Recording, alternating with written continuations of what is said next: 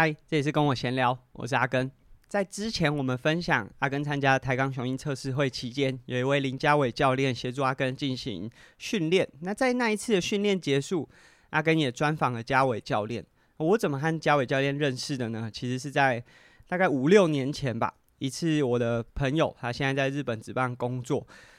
那一次他回到台湾的时候，就办了一个草野球的交流大会啊。其实草野球在日本的意思就是，它并不是一个球队哦，专门的团体或组织联盟，可能就一群朋友凑在球场一起互动。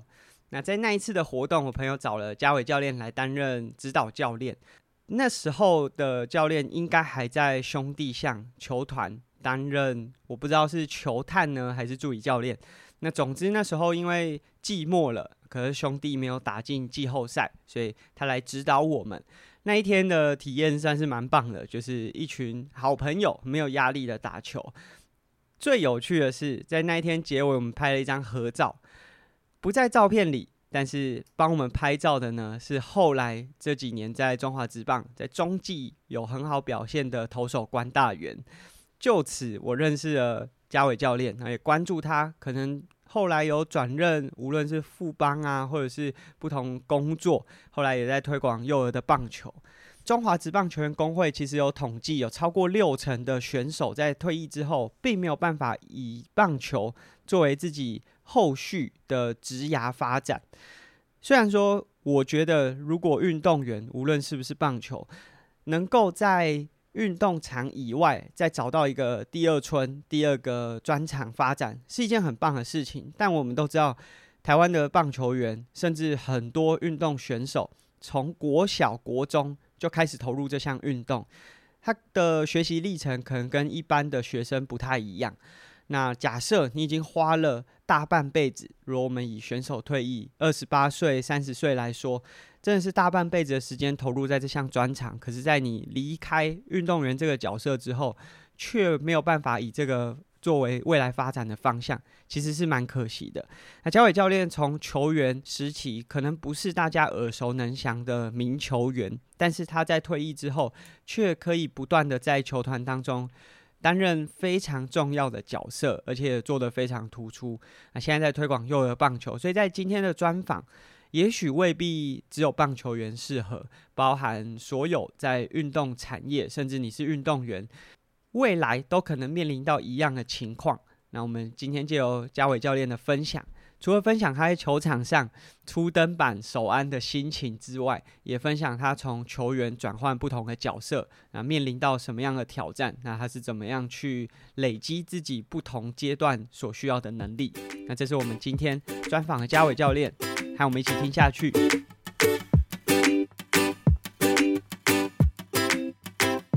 很感谢今天教练这个雨天呐、啊，然后又拨空诶来指导我这样子。然后关于就是我参加测试会这个，我们在我自己的影片里面可能会多做介绍。那我们今天很感谢教练林教练来呃我们的节目跟我闲聊的节目，因为我们过去。都是以耐力运动的这些运动员来做访谈。那我自己以前打棒球啊，我自己其实最喜欢的运动是棒球，只是棒球真的没有团队没办法打，它真的是要一群团队一起的。那开头我们先请教练自我介绍一下，跟我们的听众稍微简单介绍一下。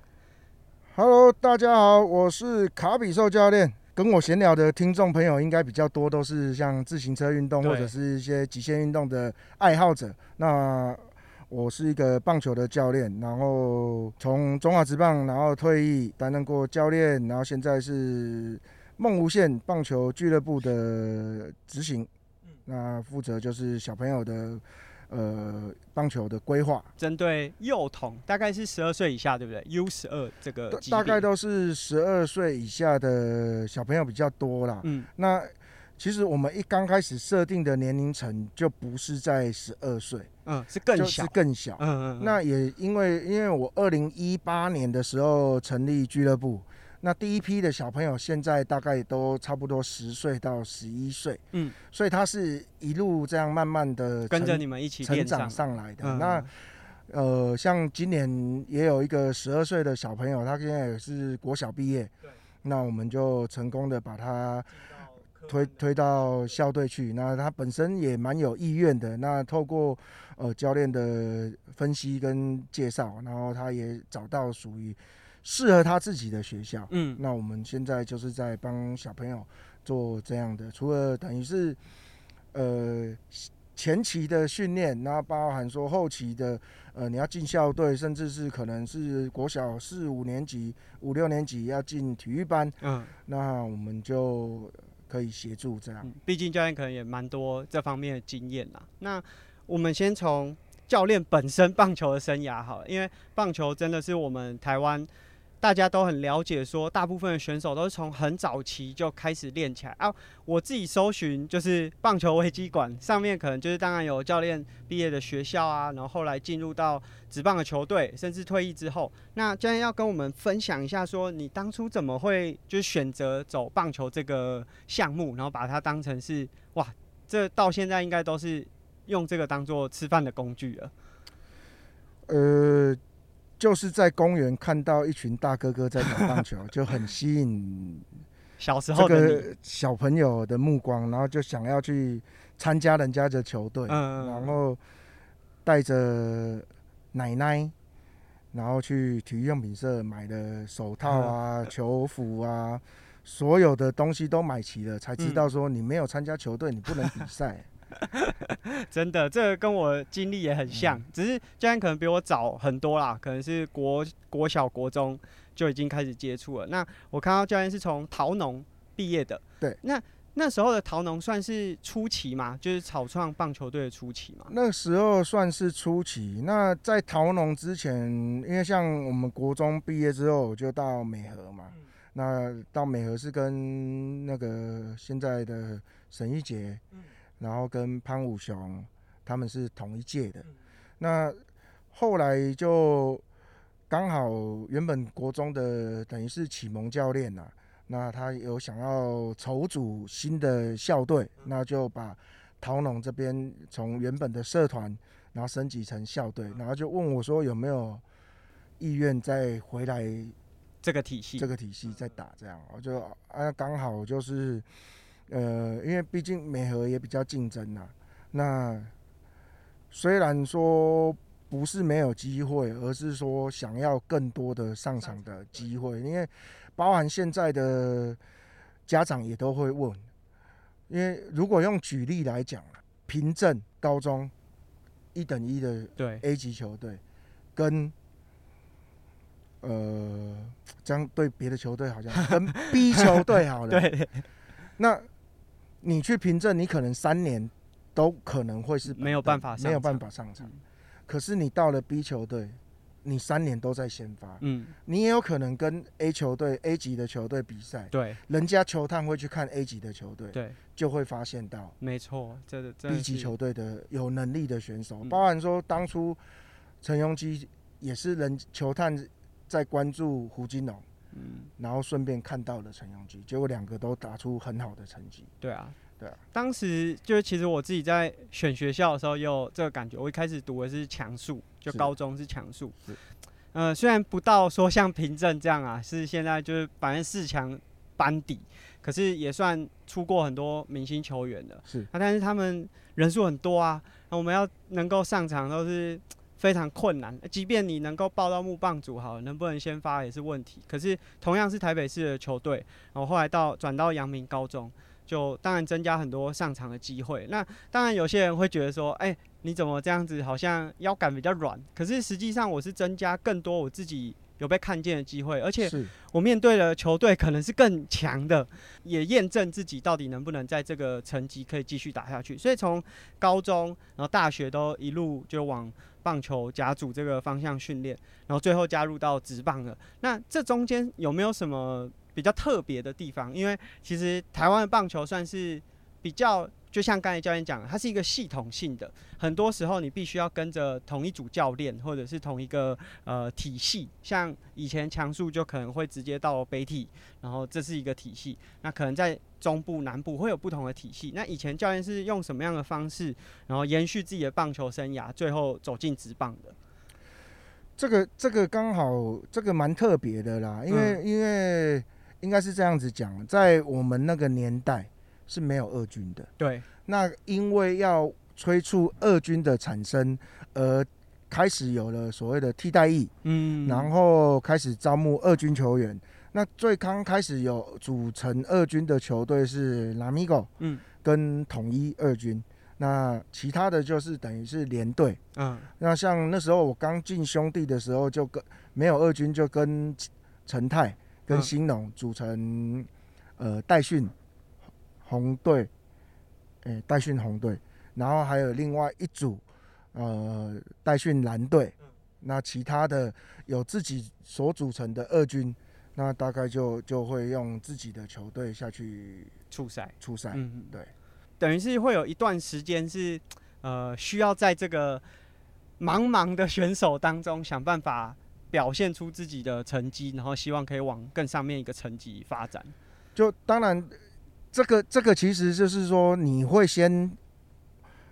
为了要有先求有，嗯，再能求好。对。那所以在求有的情况下，就制造了很多。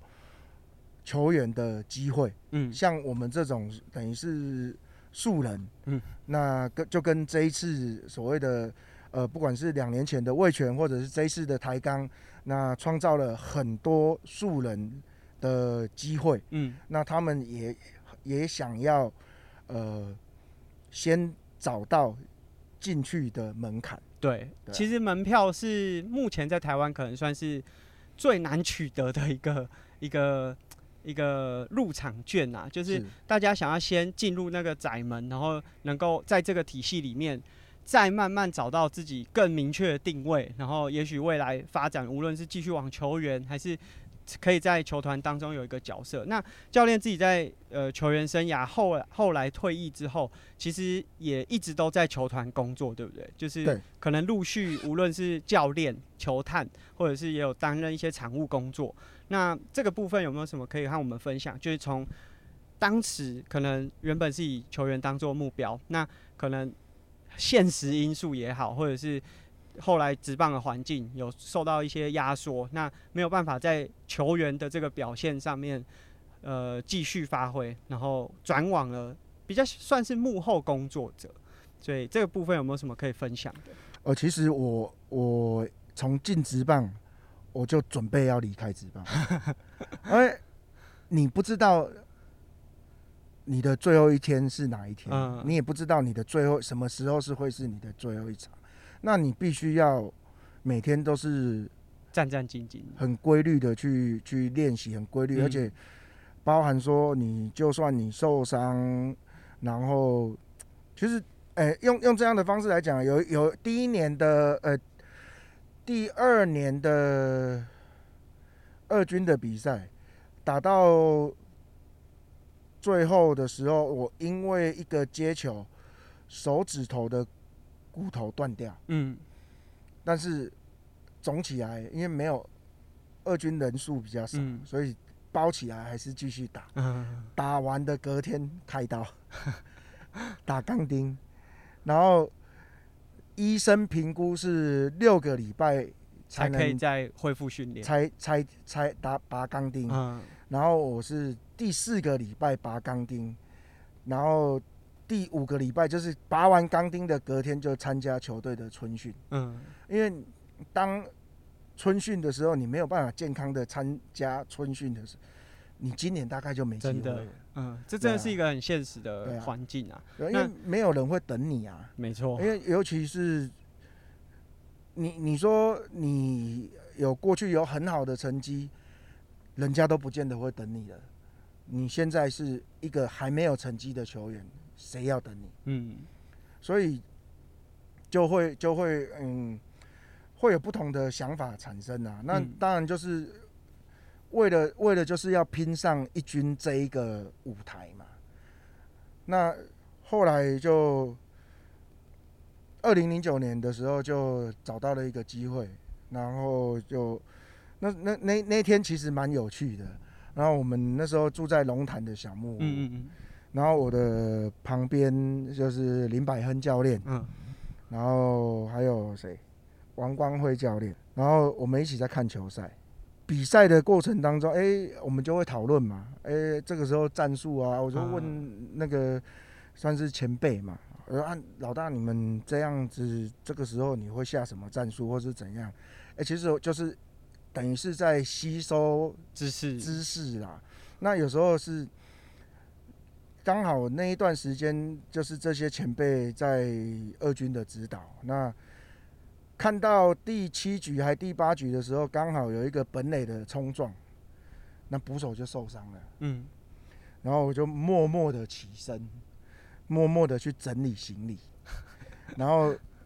教练就很怀疑的眼神啊，你在干嘛？嗯，我说啊，捕手都受伤完了，这时候不叫我要叫谁？啊，其实那那种自信是，我已经准备好了。嗯，我我已经准备好我要上去。嗯。那等待的就是这一个机会而已。那在出登板的前一天，原本就要出登板的，就九局下半两出局之后的代打，嗯，前面那个打出去刚好三出局，我就没有机会代打，嗯，那隔天啊就啊，生涯那昨那天晚上在啊，生涯初登板就这样没没了，然后隔天。很不巧，又是统一师的封王战。嗯，哦，那时候第一次 第一次看到一万人的场，哇，压压迫感很。在那个时候，在热身就哦，真的会发抖，麻麻的。那时候还好，不是我先发。欸、打到第三局的时候，七比零的时候，教练说：“哎，换，等一下换你了。”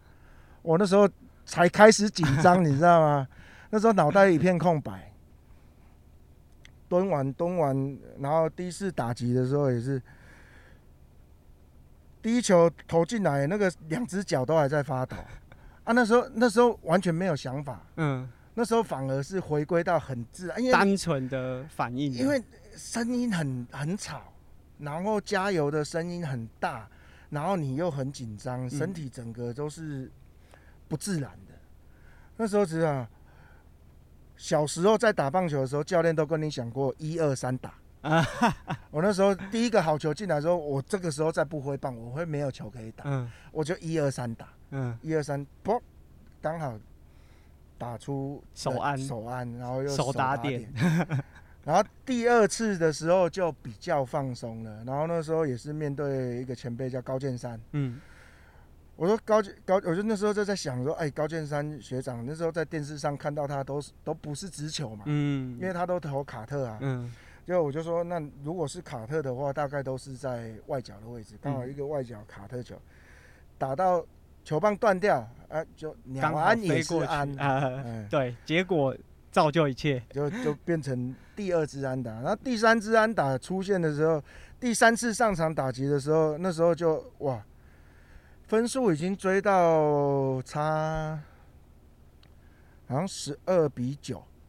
差三分了，嗯，已经很接近了。然后最后一次打击一定是 closer，那是就是现当今的统一的总教练林月平，嗯，那时候没有没有没有没有在想太多，这个不是一二三，那时候就是 一二可能就要打了。哦，第一球投出来，我后来看电视，电视好像是一四八，嗯。那台南有快乐枪之称，我的转头一看，看到一五三，都内裤都松了，你知道吗？然后说、啊、这个不是一二一二三打的，是一二就要打了，就投出来是一个变化球，就啊，结果球去找棒，真的是球去找棒子，我真的怎么打出去了，我都不知道。然后打上去的时候，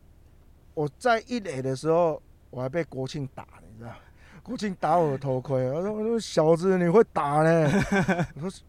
因为跟刚好在高中在美和的时候，有跟高国庆有同同时同时期到，因为那时候我高一的时候，高国庆学长他高三，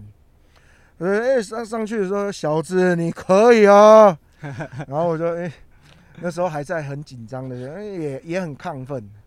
然后就这样莫名其妙，生涯的巅峰就那三场，就就那一场而已。”那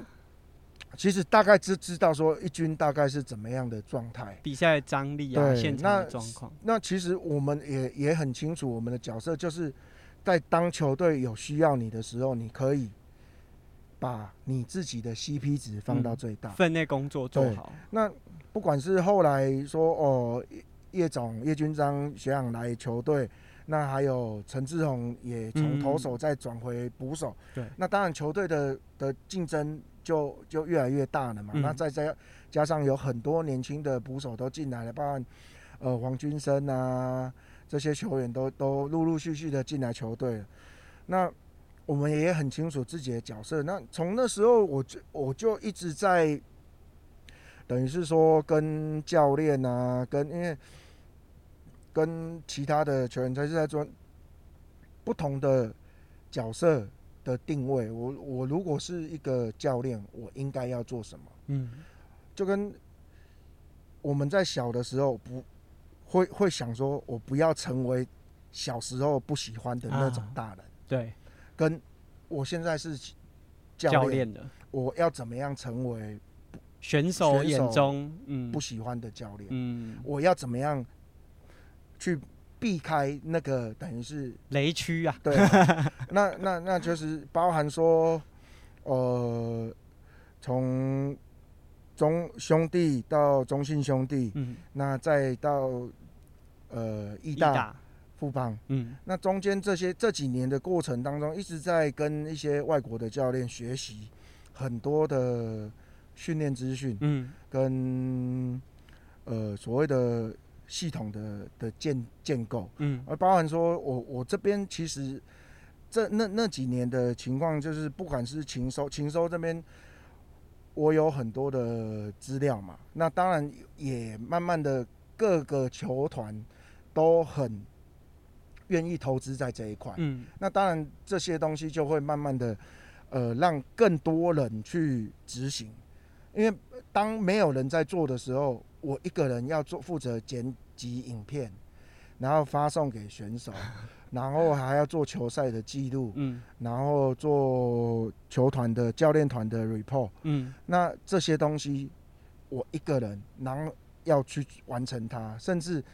我。那时候在转播单位那边做剪辑的时候，连隔壁场的赛事我都要剪辑，而且是一个人。嗯，对啊。那那段时间就是呃蛮充实的，也学习了蛮多的，等于是技巧啊，包含说电脑的运用啊，然后剪辑赛事的剪辑这些东西。那慢慢的再再到呃从禽收这一块。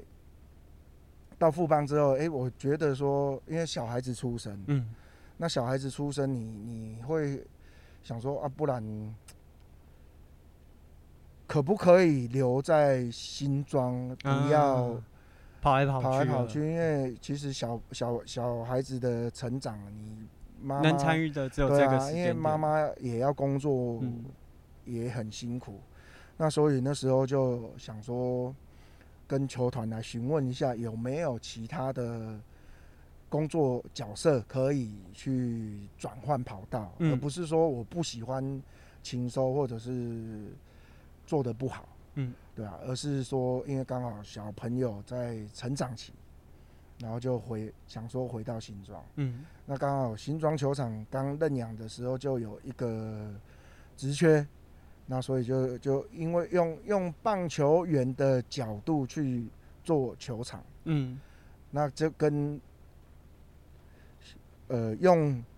整理球场的人 在整理球场的角度是不一样，嗯，对啊。那时候都有看到教练在分享说，例如说投手球的底下，然后或者是很多细节啊，那我觉得真的是棒球员才会去思考到的很多点啊，那。我我这边就是我们刚刚讲了从球员时期，其实我觉得哦，听教练讲这个初登板在义军初登板的感觉，就是对很多就包含我们很多听众，可能都只有在荧幕前面，顶多在球场上，那看到一个新的选手，他没看过的选手登场，打得好也好，打得不好也好，感觉就是一个人，可是。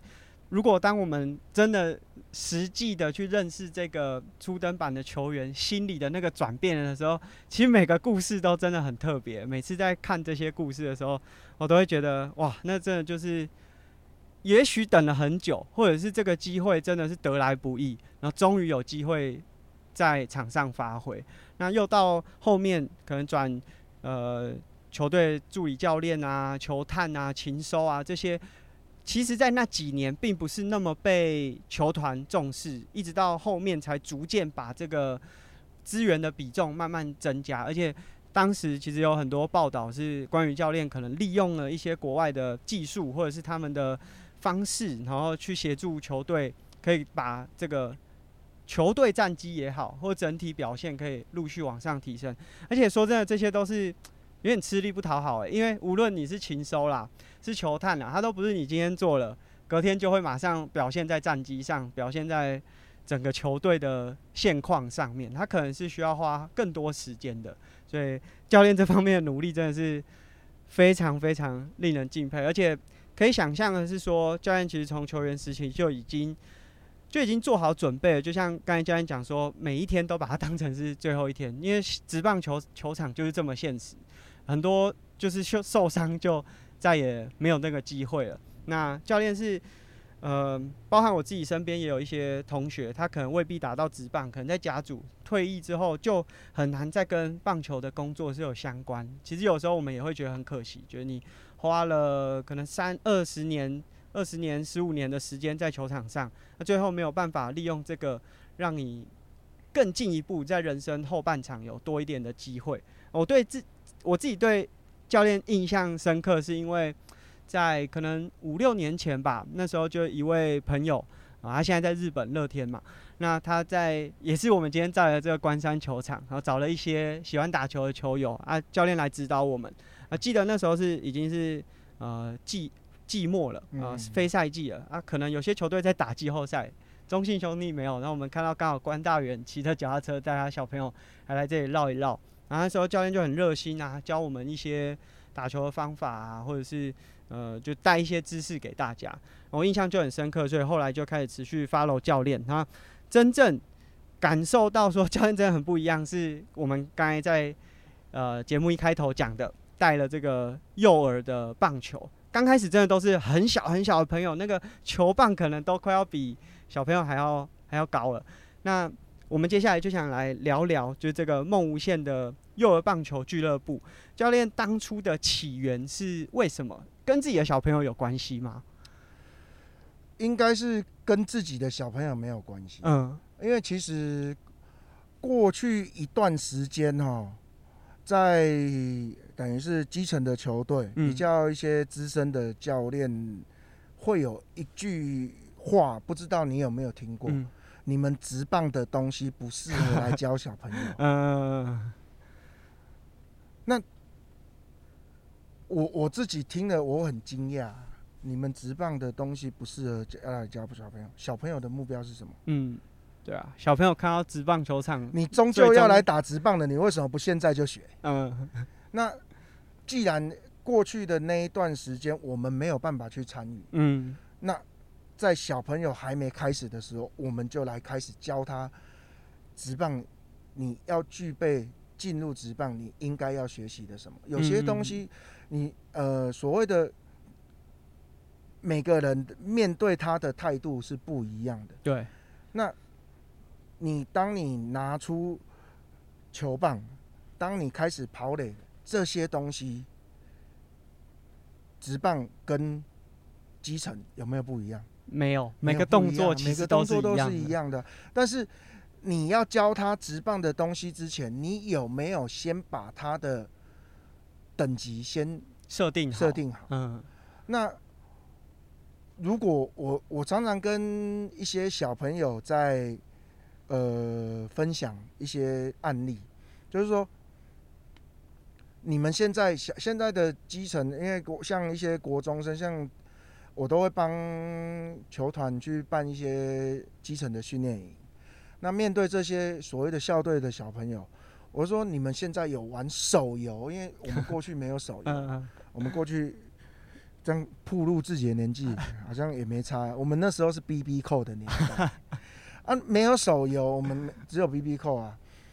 那现在的小朋友取得资讯的方式太多了，嗯，他的手机他可以看 YouTube，他可以学到一些国外的训练的东西，他可以学到很多的东西，甚至他拿来打游戏。嗯，那我常常跟小朋友来举例一个，你从你下载一个游戏开始，你是先从 Level One 开始打，还是 Level Ten？嗯，假设说你要打大魔王，你去打大魔王，一下子就 out 了啊。当然，你就过去的人家啊你，你你们直棒的东西不适合小朋友。可是你如果从 Level One 开始学习，在基本的训练架构不变之不变之下，去慢慢的让他从对的强度或者是张力。三四，他会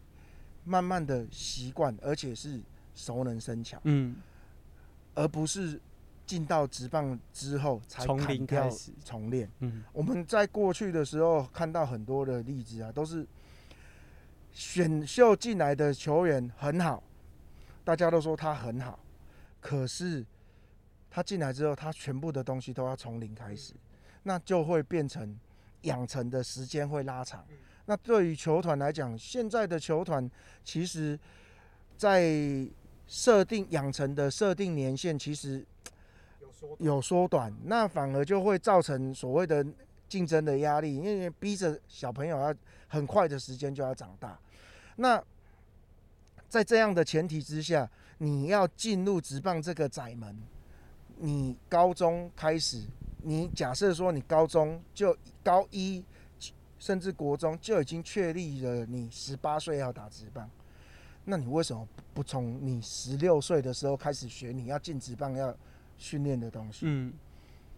你可以强度不用跟职棒的球员一样那么强，可是。你该有的技术条件，你该有的训练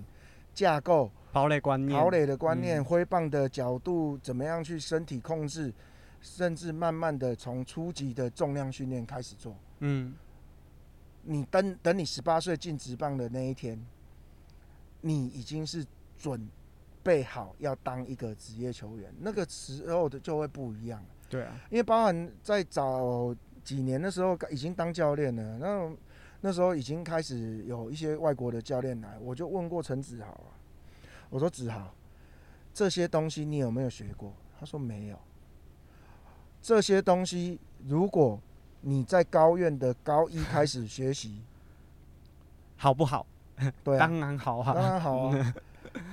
我说这就这就是为什么你现在不能放掉的原因了，因为现在很多。退役的教练都把这样的资讯、这样的观念带到了基层棒球，带到了高中。那么他们开始身体的素质一直在提升，他们要进职棒，他们的他们养成的时间会缩短。那野手可能会比较慢，投手的时间会缩短很快，因为投手可能呃，不管世界各国的例子，投手很快，投手可能准备个两年。甚至他在某些情况下，他可能第一年就有机会可以上去了，对啊。可是野手就会比较辛苦，因为情境上啊，对啊，但包含说呃，激励的状态也比较没有办法应付可能一整个球季，嗯，一百二十场对。的赛季，这个会是呃十八岁的球员在身体素质上的的。不同的状态会等于是有养成的状况就会不同。刚才听教练这样讲，刚开始听到说哇，这个幼儿棒球，然后就是为了打直棒，可能有些人刚听到会想说哇，这个马上就把这个目标设那么高，然后这么小开始好吗？可是其实教练要讲的是说，在职棒里面很多系统，包含球员可能有重量训练周期、使用球数的比例，然后。呃，跑垒的观念、手背的技巧，很多东西，这些东西是无论到哪个层级，它都适用的。唯一的差异可能只是在比赛强度和选手的素质、呃体能上面的差异。那我们让小朋友提早有更正确的知识，也不像以前我们可能高中的时候，像我们以前重量训练，一个礼拜七天做都做那。它也不是正确，然后你如果假设有机会进到职棒，重新全部都要从头开始学起。那我们也听到很多选手可能去到国外，他们有自主训练的时间，但选手不知道自主训练可以练什么，嗯，那这也会是一个落差，就变成是刚刚所讲的，全部都要重新开始。那现在这个就是呃幼儿棒球的俱乐部已经越来越规模越来越大，然后甚至我看到是像富邦和乐天。都有属于自己的一个小小的球队。那在这个俱乐部里面，它的组成，就例如说组队的方式，或者是诶、有职棒球团认认领，它是一个什么样的经营方式？然后，如果小朋友就也许有家长来听，小朋友想要参与的话，然后他就可以用什么样的方式参与这个呃俱乐部？其实这个从一开始，在我还没。进准备要做幼儿棒球的这一段时间，其实我一直在研究各国职棒的发展，因为包含说美国职棒，嗯，MLB 它其实它有很多的呃不同的联盟，像是亚利桑那，它也有亚利桑那小朋友的联盟，嗯，那他们也会等于是可能是退役的球员，或者是他就会带着这些小朋友穿上这个教练所属的球队的球衣。然后去做等于是幼儿棒球的的推广，嗯，那无形当中是在培养所谓的职棒的观赛的观赛人口，嗯，那这个是一个很非常重要的目标。那再来就是像在日本职棒，他每年的十二月都会有一个所谓的十二球团 Junior 的比赛，那个 U 十二的比赛，那他们因为学制的关系，大概。U 十二大概都是我们这边的 U 十三，大概是国中、嗯、国一国一生，嗯、所以你像去年二零二一的比赛很精彩，小朋友可以丢到一百二十五，可以在大人的横滨球场直接敲全垒打，嗯，那这个这个无形当中，虽然说呃你要知道说他们的选手的年纪，包含说他的整个组成，像日本他没有校队，嗯。他的少棒是没有校队，他是全部都是地方地方的俱乐部。嗯，那他们要组成这个球队，就会召集所有地方的球队，然后挑选出十八个球员，然后穿上所属的职棒球球队的球衣，然后就可以参赛。那这个概念，其实我一开始的时候就要这样子去执行。那刚刚开始的时候，其实也蛮碰了蛮多软钉子的。为什么我职业球团我要跟你 做养这个小朋友？对啊，那我我其实很，呃，应该是说我把这样的概念跟现在的乐天的领队朴伟清领队讲的时候，他其实蛮认同的，因为其实我们这样子去做一个幼儿的棒球，它代表的一个小朋友。是一个家庭，它是一个恩数。那这些小朋友，他除了是在你周边这边的球迷、居民、球迷之外，他对球队的向心力是从幼儿就开始了。他有一天他到了校队，他打到了职棒，他进了乐天，他可以把他小时候的照片拿出来，我从小就是乐天的。他也有可能成为没有走棒球这一条路，但是他成为了一个大老板。他公司有一些广告的预算，他就会回过头来赞助职棒球队。因为我以前打过乐天，我希望来支持他。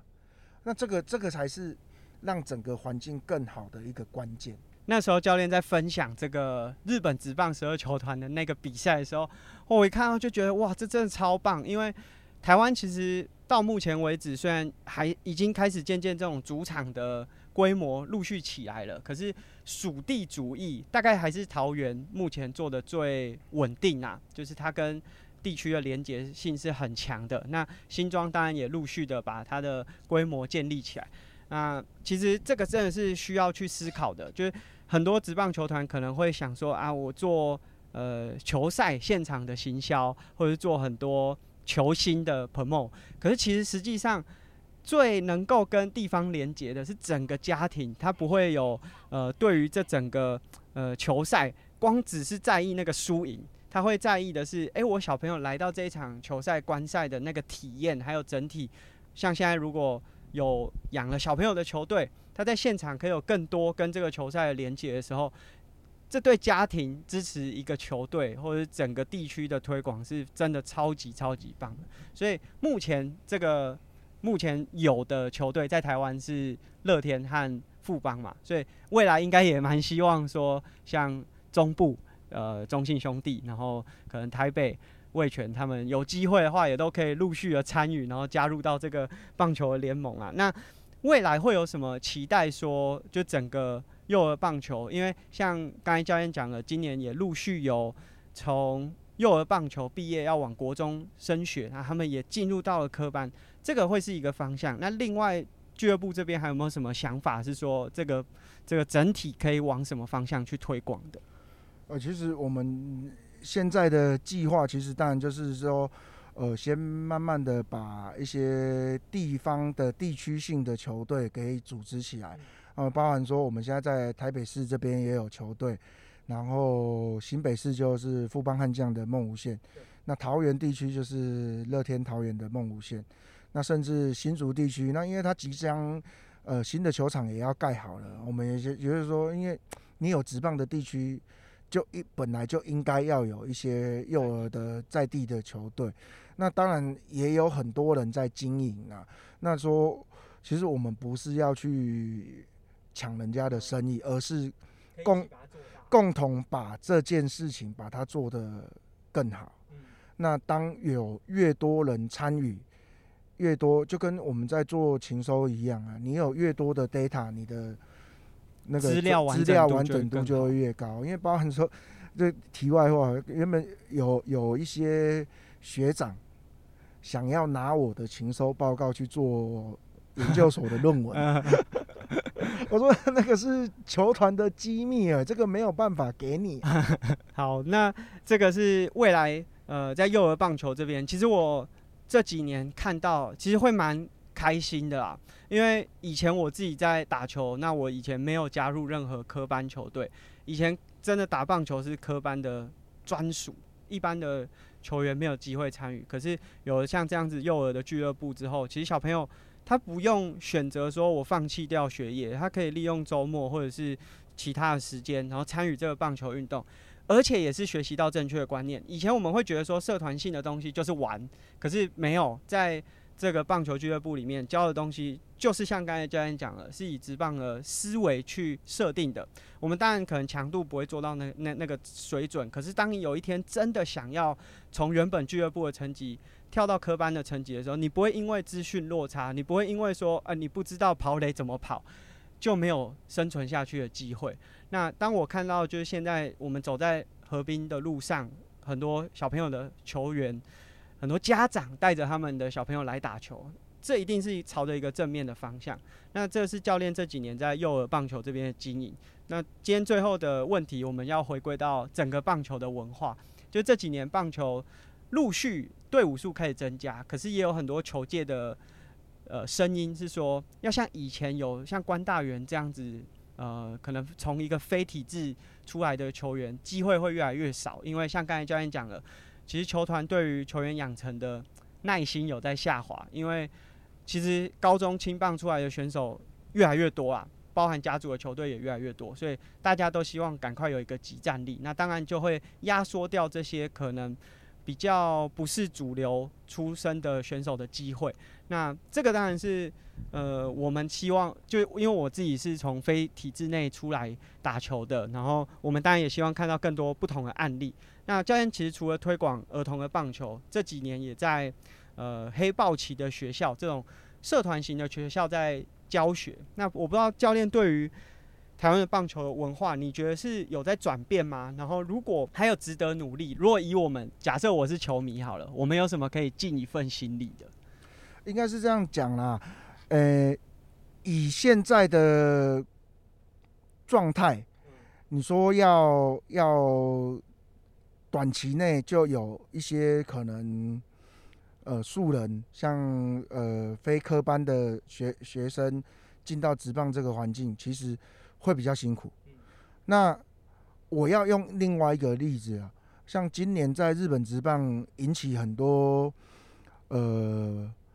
妈妈们啊、球球迷们就是新宠啊，那他他叫做佐佐木朗希。对。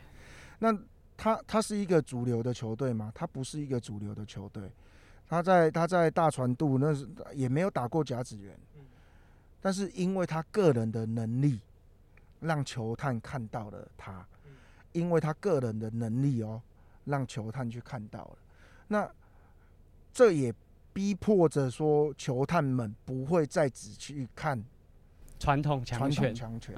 他必须要去很多的球队去找到像佐佐木朗希这样的。球员，那包含说，我们用用比较临近的，像日韩最近呢、啊，这几年其实很多大学生，那一是因为他们的体质跟他们的长久以来，他们已经会比较跳脱原本的那个跳脱的框架，然后他们现在会去找大学生的原因，是因为他的养成时间缩短了。哦，包含说外崎修太，包含柳田优起，都是从大学生转进职棒。嗯，那在职棒短短的几年就可以打出上一军，甚至打出一军先发球员的价值。那包含说后面又站到了所谓的日本国家队，这样的表现，其实我们一直在走人家的后面的路。嗯，那是因为我们短时间之内体制是很难转型的，因为。你这几年好的球员都在十八岁的时候就被职棒给选走了，所以当这些十八岁的 A 加的球员，他进到大学端，他在养成这一块，如果有大幅度的成长，他可能在大二大三又出来选秀，又又被又进来职棒了。所以现阶段台湾的棒球大学大学队里面就会比较有特殊的选手产生。就会等于是比较大家都啊都看十八岁的就好了，嗯，因为年轻又便宜 又好养，对啊。可是到到反而我会觉得说，必须我们的台湾的棒球要要健全，除了这些球队要继续的去培养更多的球员之外，因为你才能。稳定的提供职棒球员的输出，嗯，因为包含说城市队，包含说大学队，那这些这些球队如果有稳定的供应好的选手到了职棒端，当然就会有好的回新的回流，对啊，因为甚至现在很很少会看到说，呃。职棒端这边的，等于是现在看到的都是职棒端这边退役的球员，到了各大学去担任教练，得、嗯、到城市队去担任教练。那也慢慢的从这边的教练再回到像今年的吕佑华教练，嗯，哦，他之前也是球员嘛，在诚泰，对，那他当他离开了棒球这个环境，他他学学了体能训练，学了重量训练，哎、欸，他从他。重回职棒是担任一个呃体能教练的角色，嗯，那慢慢的所谓的球员现在的教练团的分工越来越细，你不是说只能学习一件事情而已，你要慢慢的讲讲难听一点，在台湾没有十八般武艺，你没有办法当教练 太杂了。但是现在慢慢的可以可以找专项的东西去钻研。那这个对我相信对你的职涯也好，或者是对你的呃，你想要怎么样去发展，都会是有帮助的。嗯、因为包含说我到现在也还在学，我现在是大大学学生。嗯，对、啊。最近有看教练不断的去上一些研习的课程。对啊。那对啊，其实教练刚才讲的，就是我觉得打直棒实力绝对是第一优先呐。那当然。呃，我们之所以会希望说能够看到更多不同的案例，是希望说像这几年，例如说台大有这种球速可以超过一百四十五，当然不代表说你也具备了快的球速就有办法在职棒生存。那只是说，呃，过去说真的，这个门很窄。你如果想要报考测试会或者是一些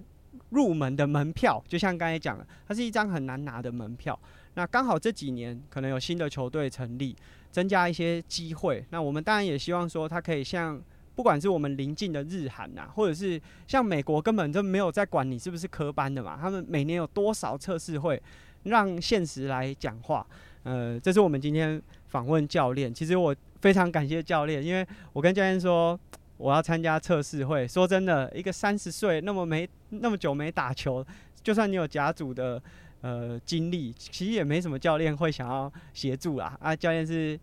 义不容辞，马上就答应我。那我觉得这个重点是让大家知道说，啊、你有机会的话都可以去尝试看看，然后尝试的人更多，就会有一些不一样的机会发生。那这个不一样的机会会让后面的一些年轻选手知道说啊，不是只有那个窄窄的路可以选。那包含像教练，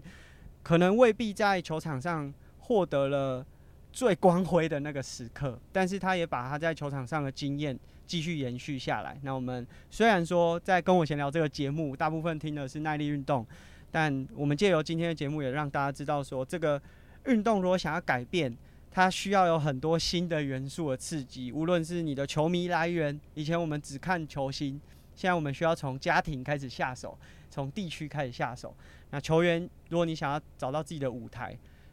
实力是一个不可或缺的成分啊，但是你要找到自己的故事，有办法让它走下去。那我们很感谢今天。嘉伟教练在这里和我们分享。那如果大家有兴趣的话，我们会把包含呃幼儿棒球俱乐部的资讯呢放在下面的连结。那感谢大家今天的收听，下期节目见，拜拜，拜拜，谢谢大家，拜拜。